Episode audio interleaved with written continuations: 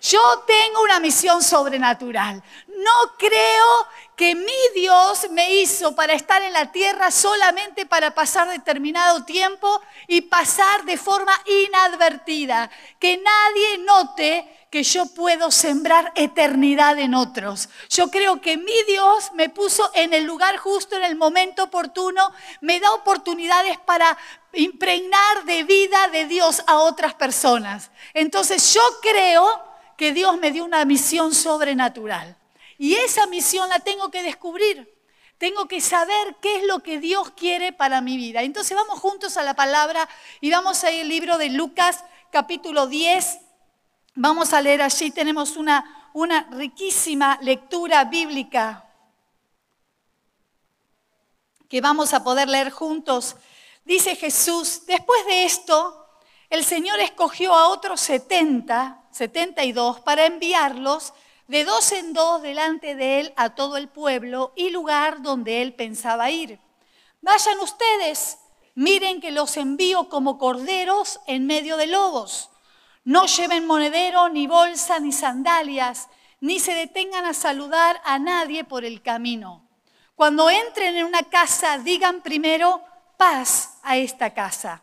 Sanen a los enfermos que encuentren allí y díganle, el reino de los cielos ya está cerca de ustedes. Vamos a leer hasta ahí primeramente este, este pasaje bíblico que es tan rico y cuánta enseñanza traen los evangelios para nuestras vidas. Jesús estaba yendo a visitar varias ciudades, pero encomienda, una misión es enviar a alguien a hacer algo con un propósito. ¿A cuántos alguna vez lo mandaron a hacer algún mandado? A todos y dijeron, comprá dos flautitas, cuatro miñoncitos y usted vino con lo que quiso. Dice, pero yo te dije que compre, pero no había y el panadero me dio distinto, hasta negrito le puso, ¿no? Y, y a veces los mandados no nos gustan, no, no, no es algo que disfrutamos hacer, pero cuando tenemos una visión, una misión, donde Dios nos dice, yo necesito enviarte para hacer eso. Y, si usted recayó en lo que leímos, hablaba ya no refiriéndose a los doce, sino que había un grupo de más de 70 personas que estaban siendo enviados, comisionados con una tarea evangelística. Y Jesús se detiene. ¿Quiénes eran esta gente? ¿Quiénes eran estos hombres que no aparecieron antes en los evangelios? Eran aquellos hombres, no estaban con Jesús todo el tiempo, no acompañaban a Jesús a todos lados, pero estaban cerca, escuchaban sus enseñanzas, habían visto milagros, creían en Jesús y acompañaban a Jesús. Entonces cuando podemos decir que Jesús los comisionó, así como Él le dio a la iglesia una función, un trabajo, un mensaje que entregar y que llevar. Y ahí estaban los 70. Entonces me pregunté esta mañana mientras preparaba el, el sermón, que todos somos convocados. Qué bueno es saber que el Señor piensa en mí cuando me convoca, que no tengo que pertenecer a una élite de 12 de los más cercanos, de los que tienen el VIP, de los que tienen la tarjeta que pueden entrar o la pulsera de tal color para ingresar a tal lugar. Qué bronca que te da eso, ¿no? Vos estás haciendo la fila larga, todo apretado que te están, y viene alguien con una pulserita de otro color y te lo hacen pasar delante tuyo.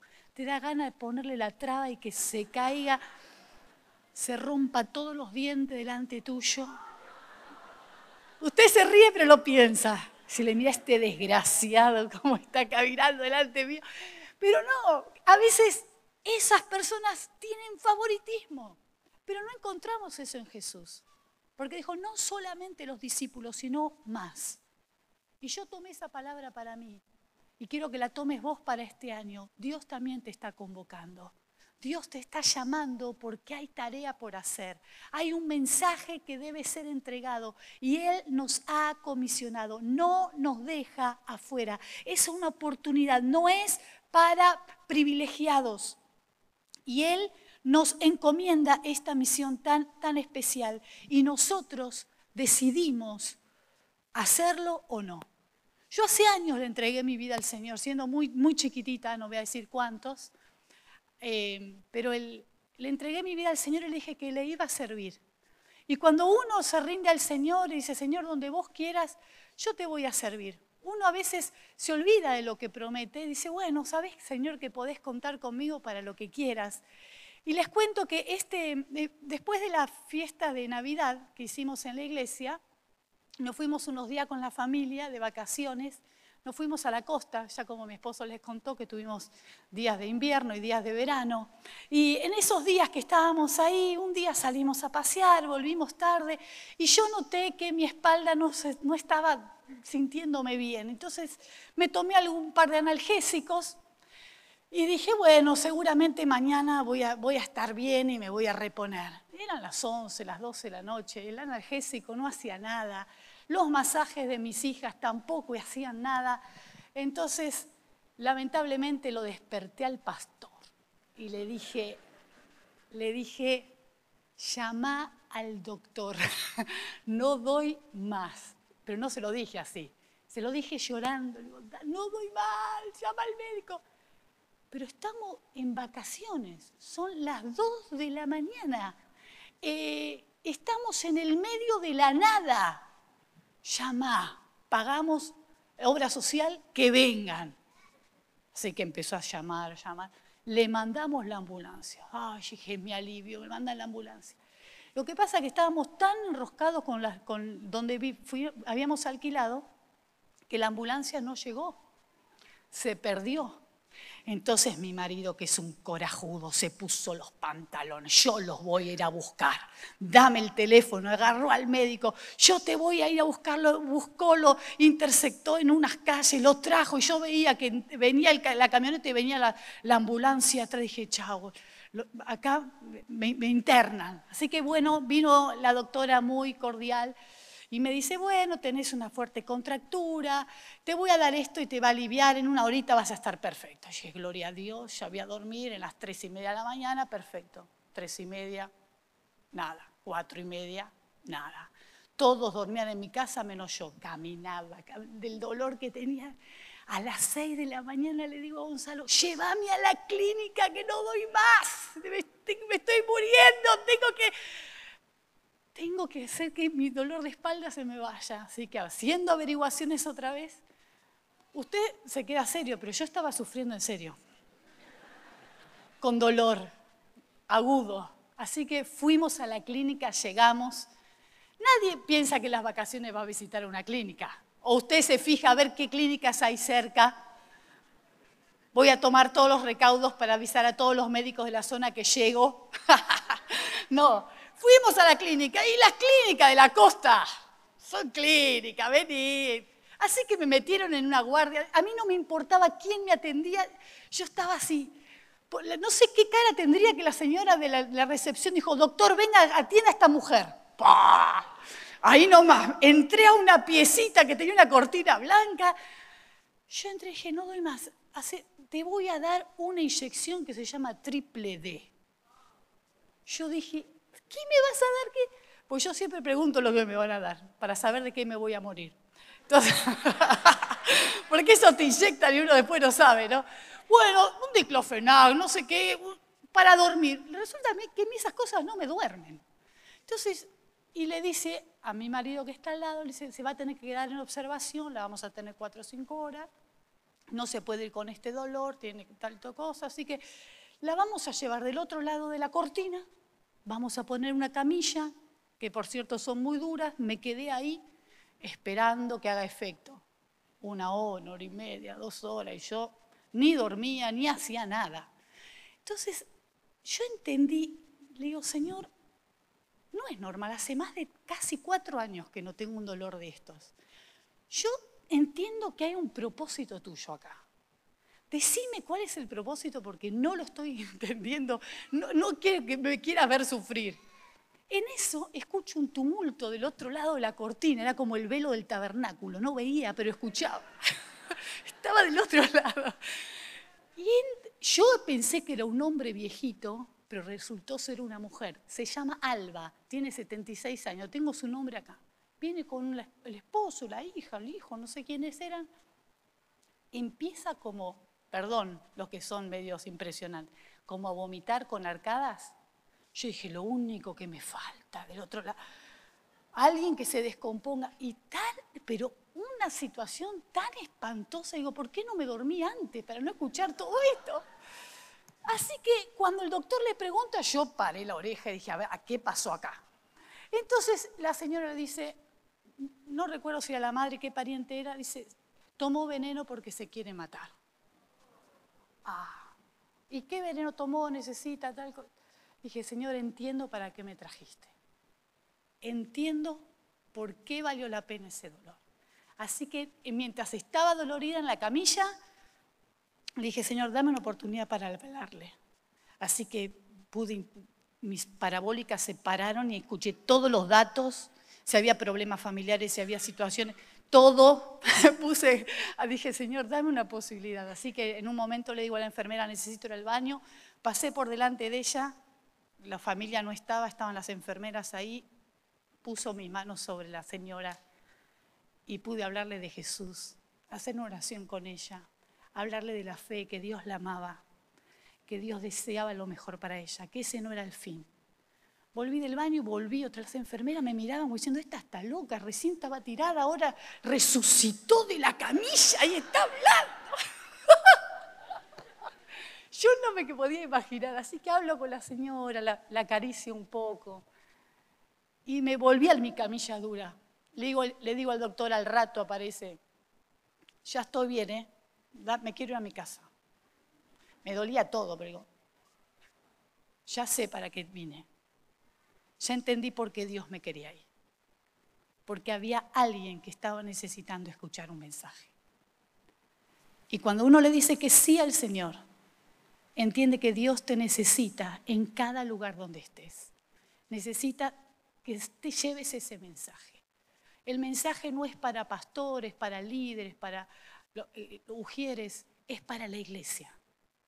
Todos tenemos un mensaje. No sé qué habrá pasado con la vida de Alba. Después Gonzalo estaba escuchando también a los familiares que estaban del lado de afuera. Pero Dios necesitaba llegar al corazón de esa mujer. No sé cuáles eran los motivos del enemigo, pero seguramente eran motivos de destrucción y de muerte. Pero Dios viene a traer vida. Y para eso necesita una iglesia que no se tome vacaciones. Aún en las vacaciones, abajo la sombrilla, tomándose un mate, usted puede ministrar a la familia que tiene al lado suyo. Dios lo va a llevar a momentos, esas misiones sobrenaturales, que cuando uno le dice al Señor, yo me meto en esto con todo, Dios te dice, te tomo la palabra y te voy a alistar en el mayor de los ejércitos que ha habido en la historia, que es el ejército del, del reino de los cielos, donde Cristo reina con poder. Y yo quiero decirle en esta noche, Señor, yo quiero, yo quiero volver a servirte siempre. Y después le dije, Señor, ya está, eh, sacame el dolor, ya entendí, ya hice lo que tenía que hacer, ya está. Claro, después tanto dopa, me habían dopado tanto que estaba, ah, estaba, estaba a la playa, estaba así. Bueno, todavía me dura. Bueno, es chiste eso, ¿eh? ¿Qué es lo que Dios les dijo que les iba a pasar? Que iban a tener oposición. Los mando como corderos en medio de lobos. Ser un cristiano en esta realidad, ser un cristiano en este contexto, ser cristiano adolescente en un colegio que no lo es, es peligroso. Es extremadamente difícil levantar una palabra, levantar una voz que declare que Cristo es Rey y Señor de tu vida que tus valores son distintos. Pero sabes, tenés que estar confiado porque Dios va a estar con vos en medio de esas situaciones y Dios no te va a dejar flaquear. Vas a tener provisión sobrenatural. Jesús le dijo, no lleven valijas. No lleven monedero, no lleven alforja, no lleven sandalias de más, lleven lo justo, porque yo voy a ser su sostén. Nada les va a faltar. Los recursos no son una excusa. Los recursos que te sobran o que te faltan no son una justificación para no servir al Señor. No digas cuando tenga voy a servir, cuando pueda voy a servir, cuando tenga tiempo voy a servir, porque eso nunca va a llegar. Porque lo poco sos fiel y Dios te va a poner sobre muchas cosas. Entonces cuando empezás a servir al Señor con lo que tenés, ofrendás de lo que tenés, más de lo que tenés, servís al Señor con el talento que tenés, Dios te va a poner por encima de cualquier situación. Nada te va a faltar. Otra de las cosas que le dijo es, van a llevar paz a cada casa que entren, a cada lugar que entren, entren y lleven paz. Seamos pacificadores, donde te muevas. No te enganches en lo que habla todo el mundo. Dice, estamos en el mundo, pero no somos del mundo. No te enganches en comentarios, en sacar mano a todo el mundo, en meterte en conversaciones de naturales. Nosotros tenemos la información de lo alto y tenemos que llevar paz y ser pacificadores. Lo siguiente que leímos juntos que Jesús les dice en su instrucción, van a orar y sanar a enfermos. ¿Cómo me gusta esto? Yo no sé qué pasó con Alba, si fue sana, porque sé que trabajaron en ella dándole medicinas y haciendo la baja de estómago y demás, pero yo no sé qué pasó con ella. Pero Dios nos manda a orar por enfermos y que estos sean sanos. Ayer tuvimos una reunión hermosa con algunas mentoras y con alguna de sus líderes de grupo de vida y tuvimos un tiempo de escuchar testimonios de lo que Dios hace. Y justo estaba Marita con nosotros que hace 12 años visita los hospitales toda la semana. Le dije, Marita, tantos testimonios, no contarme uno o dos y trajo testimonios preciosos del amor de Dios, cómo a través de una enfermedad una familia se acerca a Cristo, cómo a través de una enfermedad hay salvación para un hogar, cómo el, poder de Dios revierte la desesperanza, revierte los corazones quebrados. Tenemos una misión sobrenatural y Él nos está comisionando. Otra de las instrucciones que les dijo es que cuando vayan, anuncien que el reino de los cielos ha llegado. Anuncien el evangelio de salvación y van a ser bendecidos. Y por último, todos tenemos una misión final. Y el versículo 17 en adelante dice, una vez que terminaron, dice, cuando los 70, cuando los 72 regresaron, dijeron contentos Señor, le pasaban el informe a Jesús, hasta los demonios se nos someten en tu nombre. Y Jesús le dijo, yo veía a Satanás caer del cielo como un rayo, respondió él. Sí, les he dado autoridad a ustedes. ¿Cuántos en esta noche toman esta palabra? Te doy autoridad para pisotear serpientes y escorpiones y vencer todo el poder del enemigo y nada te podrá hacer daño. Yo quiero esa palabra para mi vida. Tengo poder, tengo autoridad. Soy un mensajero del poder de Dios. Ahí donde estoy el Señor me necesita para cambiar esa realidad. No sos uno más. En tu fábrica, en tu trabajo, en tus estudios, no sos uno más. Tenés que ser luz porque tenés una misión sobrenatural. Y Jesús en esta noche te convoca porque dice que volvieron con gozo. Y el gozo de predicarle a alguien el gozo de ver un milagro cuando orás por alguien. El gozo de ver que alguien se arrepiente y pasa de las tinieblas a la luz de Cristo y tiene eternidad. Ese gozo no te lo quita nadie. Y puedes decirle, Señor, tengo tantos dramas, tantos problemas. Lo que menos tengo ganas de hacer es el colectivo hablarle a la señora que tengo al lado. Me pongo los auriculares y, y ya está. Saca los auriculares y sentí el dolor del que está al lado tuyo. Sentí cómo se duele el corazón frente a los que se pierden. Sentí cómo Dios siente. Sentí el dolor de Jesús. Que Jesús dice, estoy llamándote. Te estoy capacitando, te estoy dando autoridad para vencer todo mal. No es tu poder, es el poder del Espíritu obrando a través tuyo yo quiero en este año tener una misión sobrenatural, porque voy a entender que algo de lo que estoy haciendo vale la pena. Algo de lo que estoy haciendo vale la pena. Si al menos mi vida sirve para cambiar la vida de alguien, impregnar el favor de Dios en otra persona, Señor, valió la pena para mí.